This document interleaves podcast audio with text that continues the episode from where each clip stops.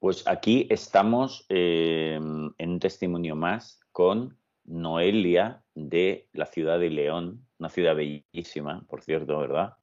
Lo es, lo es. Muy chula. Noelia de León, que nosotros contactamos por Instagram, ¿verdad? Ella me explicó, wow, el proceso tan guay que había hecho eh, de superación de, la ansiedad y, nada, eh, súper generosamente dijo, a ver, yo que, venga, me animo a dar un testimonio para que otra gente sepa que, esto uno se puede curar, ¿no? Entonces, yo te preguntaría, eh, primero vamos a, explicar mm, qué tenías tú, qué, síntomas tenías, qué problemas tenías. Bueno, pues eh, yo tenía ansiedad, tengo ansiedad, ¿no? Eso es algo que se acaba viviendo con ello, aprendes a vivir con ello.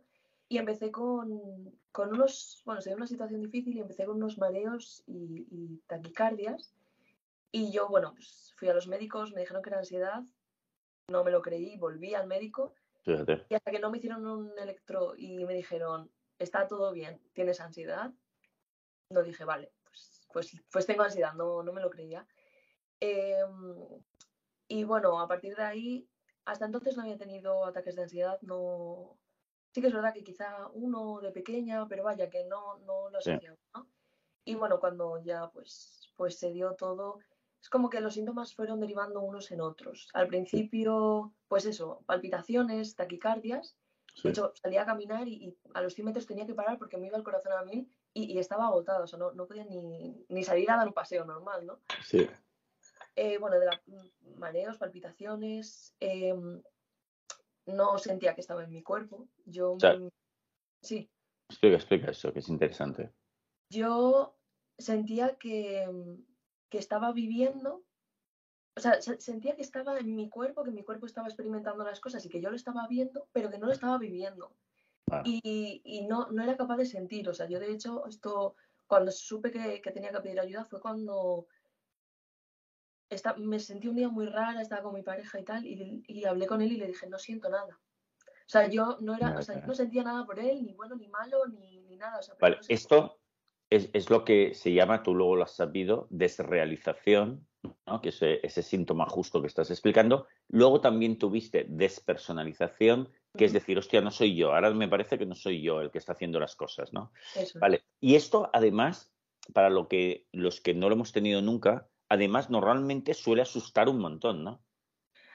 porque, porque además, Jolín, si ya tienes ansiedad y te causa estos síntomas la ansiedad, es decir, no soy yo la que está viviendo, yo me veía las fotos y decía, esta no soy yo, me miraba al espejo y decía, no, es que esta no soy yo.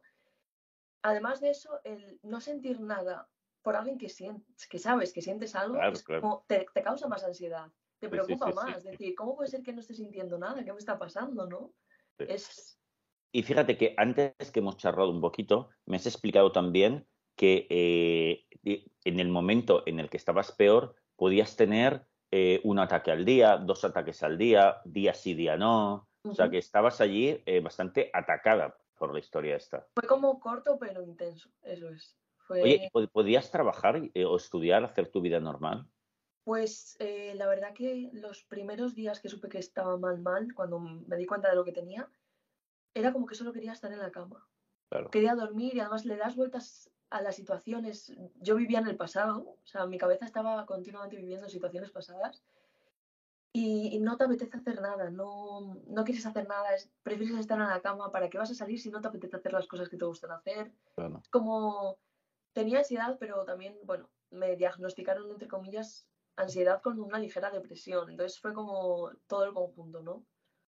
Y, pero bueno, tú a la que pudiste seguiste estudiando y, y le fuiste dando. pero sí, en ese sentido yo he tenido suerte porque soy una persona que no me importa mostrarme débil frente a las personas en las que confío. Quiero decir, yo siempre dije, tengo ansiedad. Y no me importaba decirlo, no me daba vergüenza decirlo. Qué bueno. Entonces, por ejemplo, en ese caso estaba estudiando yo a los profesores cuando empecé el nuevo curso, porque esto empezó finales de agosto, principios de septiembre, no mi problema les dije, mira, me pasa esto. Si alguna vez me tengo que ir de clase o eso, mm, me pasa esto, no os preocupéis. ah, qué buena, qué buena. Yo informaba antes de todo. Muy bien, Noelia. Oye, y entonces estuviste así, más o menos, entre unos nueve meses, entre idas y venidas, estuviste nueve meses a tal, hasta que eh, tú ibas a una psicóloga, pero aparte de ir a una psicóloga que te ayudó, descubriste algún libro mío, que creo que fue Nada tan terrible y luego Sin miedo, ¿verdad? Sí, algo así. fueron todos. todos, te lo leíste todos, vale, fenomenal.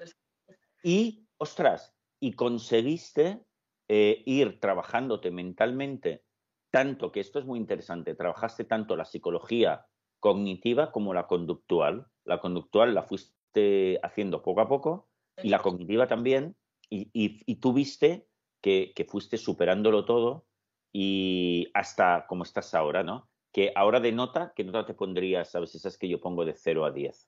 Pues eso, sobre un 9, 9 y pico. Y la verdad que estoy muy Que esto, en, en, términos prácticos, significa que ahora eh, puedes tener algún brote de ansiedad, pero muy puntual. ¿Cuántas veces al año, por ejemplo? Pues eh, al año eso, una o dos veces quizá. Vale. Y, ya el resto del tiempo estás libre de todos estos síntomas, estos marrones, e incluso estás muy contenta y feliz de la vida. Estoy muy contenta. Estoy, bueno, te lo comentaba antes, para mí la ansiedad ha sido lo peor y lo mejor que me ha pasado. Porque te abren los ojos, te aprendes a, aprendes a conocerte, aprendes a saber qué es lo que pasa por tu cabeza, cómo interpretarlo. Empiezas a saber que todo lo que piensas no eres tú, ¿no? Que pasan pensamientos por tu cabeza y tú te puedes identificar o no con, con lo que se te pasa. Y claro, la ansiedad al final es una voz que te está lanzando continuamente estímulos que, que tú cuando, cuando le haces caso te, lo, te crees todo lo que te dice y todo lo que te dice es verdad. Claro. Entonces cuando aprendes que, que todo lo que te dice no es verdad, ya es cuando tú eliges con qué te, con qué te quedas de eso que te está diciendo. Claro. ¿Qué fue lo más importante para ti, Noelia, en, en tu curación de, de, todos esos ataques de ansiedad? Sí, no sé, ahora que recuerdes. Pues. Lo, pregunto a bote pronto, a ver qué. si te pregunto pues esto, ¿qué dirías? Yo, a ver, yo. Eso, tenía como muchos problemas diferentes. Cuando se iba tapando uno, aparecía otro. Eh, para mí lo más importante, yo te diría que, aparte de volver a la normalidad, fue el eso, el, lo que dices tú constantemente en el libro de Nada es tan terrible, ¿no? El decir, vale, ¿y si pasara? O sea, si, si en, el caso extremo pasara esto, ¿qué pasaría, no? Es decir, pues eso, si tengo una presentación, me pongo nerviosa y lo hago mal, pues ¿qué pasa? Pues no pasa nada.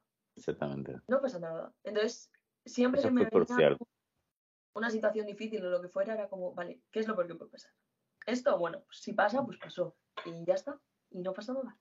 Que eso es la parte cognitiva, que para los que no hayan leído mis libros, mi último libro, Sin Miedo, es sobre el método conductual de exposición, los cuatro pasos, pero mis otros cuatro libros es sobre psicología cognitiva que sirve para todo lo demás. Es decir, tener un buen diálogo interno para disfrutar de la vida y eliminar toda la presión absurda que nos metemos constantemente, que es lo que nos hace estar mal.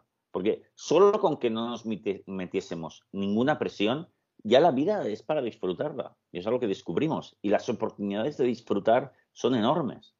Pero solo hay que ponerse en modo contento, alegre y disfrutar. Y saber que no tienes ningún problema. Oye, pero y la, y la parte conductual de afrontar, esa la fuiste haciendo también, ¿no? La hice sin darme cuenta. Eh, por ejemplo, ¿qué, cosas te hiciste sin darte cuenta? Pues a ver, la cosa es que yo no podía tener estímulos externos muy fuertes, o sea, no podía ni, no era capaz, porque me agobiaba, me, daba ansiedad escuchar música, eh, ver películas, ver series, ir a sitios con mucho ruido, centros comerciales, cafeterías. Entonces, quieras que no, si no haces eso, ¿qué haces en tu vida? Claro. ¿No? Entonces, quieras que no, te vas exponiendo poco a poco, pues yo que sé, quedas con alguien, pues vas a tomar algo te estás exponiendo. Claro. Yo, no me quedaba en casa y decía, venid a mi casa, que no quiero salir Entonces, sin quererlo, me iba, afrontando todas esas situaciones. ¿Y qué tal al, inicio de esos afrontamientos? Pues mal, sinceramente mal, porque... Claro, te daba un mal rollo. claro, estás en tu zona que no es tu zona de confort. O sea, mi zona de confort era mi casa. Pero claro, tienes que salir de tu casa para hacer tu vida, ¿no? Y entonces, cuando ibas y lo pasabas mal, ¿Qué te decías a ti mismo? ¿Cuál era la actitud? Pues mira, yo sí que es verdad que había veces que te lo tomabas de una forma o de otra, porque al final cuando en tu proceso de curación hay picos, ¿no? O sea, hay días que estás muy bien, hay días que estás muy mal, y los días que estás muy, muy mal dices, jolín, todo lo que ha avanzado y se ha ido a la mierda, por así decirlo, pues, pues no, es, es un escalón más, ¿no? Exacto. Entonces, estabas en esa situación, yo respiraba, pues yo qué sé, si estaba en un bar, pues digo, mira, me voy al baño un momento, me tranquilizo y vuelves, porque tienes que volver, ¿no? O sea, no, no te vas, vuelves. Y bueno, siempre es verdad que, pues eso, con las personas, a las personas a las que yo veía, precisamente cuando estaba mal, eran personas en las que confiaba. Entonces, ellos sabían lo que yo tenía. Entonces, también estar con una persona que sabe lo que tienes y que sabes que te apoya, te ayuda. Pero ahí le tuviste que echar bastante fuerza de voluntad y perseverancia y confianza, ¿no? En el sistema. porque además, tú sabes que te tienes que curar tú. Que por mucho que la gente de fuera te esté apoyando, da igual, que ah. está en tu cabeza. O sea, eres tú la que tiene que solucionar el problema. Te pueden dar las herramientas, pero eres tú la que tiene que afrontar la situación. Entonces, sí, es decir, mira, yo sé que no puedo estar así toda la vida. O sea, en algún momento tiene que pasar, en algún momento tengo que volver a mi vida normal y en algún momento voy a tener que volver a bares, a centros comerciales y todo. Entonces, pues, cuanto antes mejor. Exacto. Eso es. Qué valiente ahí, ¿eh? Bueno, es que ¿qué haces? Si estás abajo, ya solo puedes ir para arriba, ¿no? Qué bueno, qué bueno, me encanta. Muy bien, muy bien. Oye, ¿cuánto duró tu proceso, todo este proceso de trabajo hasta salir de ahí? ¿Cuánto dirías que tardaste tú? Pues a ver, em, yo sigo trabajando en mí misma. Exacto, muy bien. Eh, y una vez que aprendes que tienes que trabajar en ti, yo creo que ya tienes que trabajar en ti siempre, ¿no? Em, en realidad los primeros seis meses fueron antes de la pandemia, eh, fueron muy malos. La pandemia mejoró mucho, pero claro, jolín, la pandemia, pues todos sabemos que afectó un montón, ¿no? A, las personas y a su, a su mente.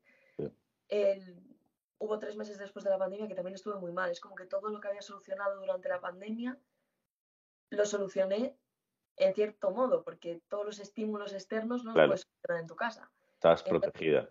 Fueron otros tres meses largos los que me llevó volver como a recuperar una vida normal. Muy bien, pero bastante rápido, ¿eh? Sí, yo te lo decía antes, que tus testimonios normalmente suelen ser personas que, lo digo porque yo a veces me desanimaba pensando, jolín, ¿cuánto va a durar esto? ¿Dura tanto? Entonces, para decir que, que, no tiene por qué durar mucho, ¿no? Que se puede curar rápido si, si de verdad quieres solucionarlo. Em, yo eso, veía testimonios.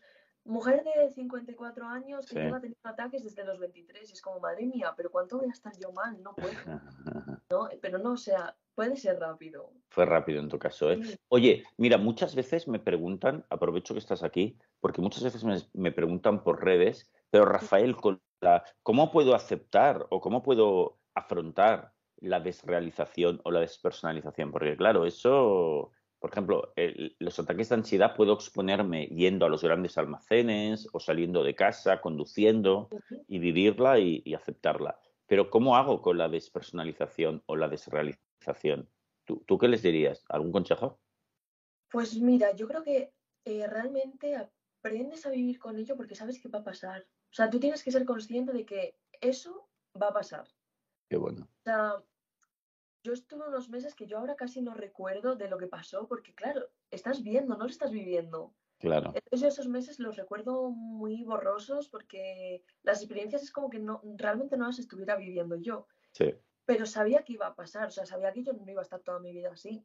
Sí. Entonces es simplemente, cuando más ansiedad te cree, el decir, ¿cuándo va a pasar esto? ¿Cuándo va a pasar esto? Necesito más tarde va a pasar, porque más ansiedad te da y eso se retroalimenta continuamente. Por lo tanto, sería, eh, te expones al resto de cosas de tu vida y de eso pasas bastante y confías en que pasará. Eso es, eso es. Y en cuanto tu sistema se empieza a recuperar, eso desaparecerá. Eso es, dices, bueno, vale, no soy yo la que veo en estas fotos, bueno, pues ya lo seré. Soy la que veo en las fotos de ahora, ¿no? Es, Exacto. Ya lo seré. No, no, no, te asustes y ya se pasará. Eso es. Y exponte a todo lo demás a tu vida eh, general, etcétera. Oye, pues qué, bueno. Para terminar, vamos a terminar, si quieres, preguntándote, Noelia, ¿qué consejo le darías a alguien que está en ese momento chungo, que está en el momento de la caída del pozo y que nos está viendo, a lo mejor ahora está viendo esto por casualidad, está viendo esta chica de León? ¿Qué consejo le dirías a esa persona que está, que, no, que está muy confundida, que está en el momento peor? Pues mira, yo el consejo que le daría es que no se rinda porque de esto se sale. Que, mm, que, pida ayuda, que no tenga miedo de pedir ayuda, que no eres más débil por pedir ayuda, sino casi hasta más valiente, ¿no? Es mostrar una debilidad a, las otras personas, ¿no? Pero cuando te abres es cuando consigues que todo eso se vaya yendo, se vaya difuminando, que la gente te apoye, o sea, todo lo que, lo que atraigas va a ser porque tú realmente quieres atraerlo, ¿no? Si quieres estar bien, vas a estar bien porque vas a buscar todas las herramientas para estarlo. Si te rindes, no, no vas a buscar esas herramientas para estar bien. Entonces, eso, que, pidan ayuda, que, intenten conocerse mucho, que, piensen pues, en, los síntomas, en qué les pasa, el... pero que lo hablen con alguien que sepa, que entienda, que igual ellos solos no pueden solucionarlo, que igual necesitan unas herramientas. Muy bien, fenomenal. Eh, pues Noelia, muchísimas gracias por, por, este aporte, por este testimonio, ayudará a un montón de gente y, y te mando, lo explicas súper bien y te mando un beso muy grande allí a León. Y otro para ti, Rafael.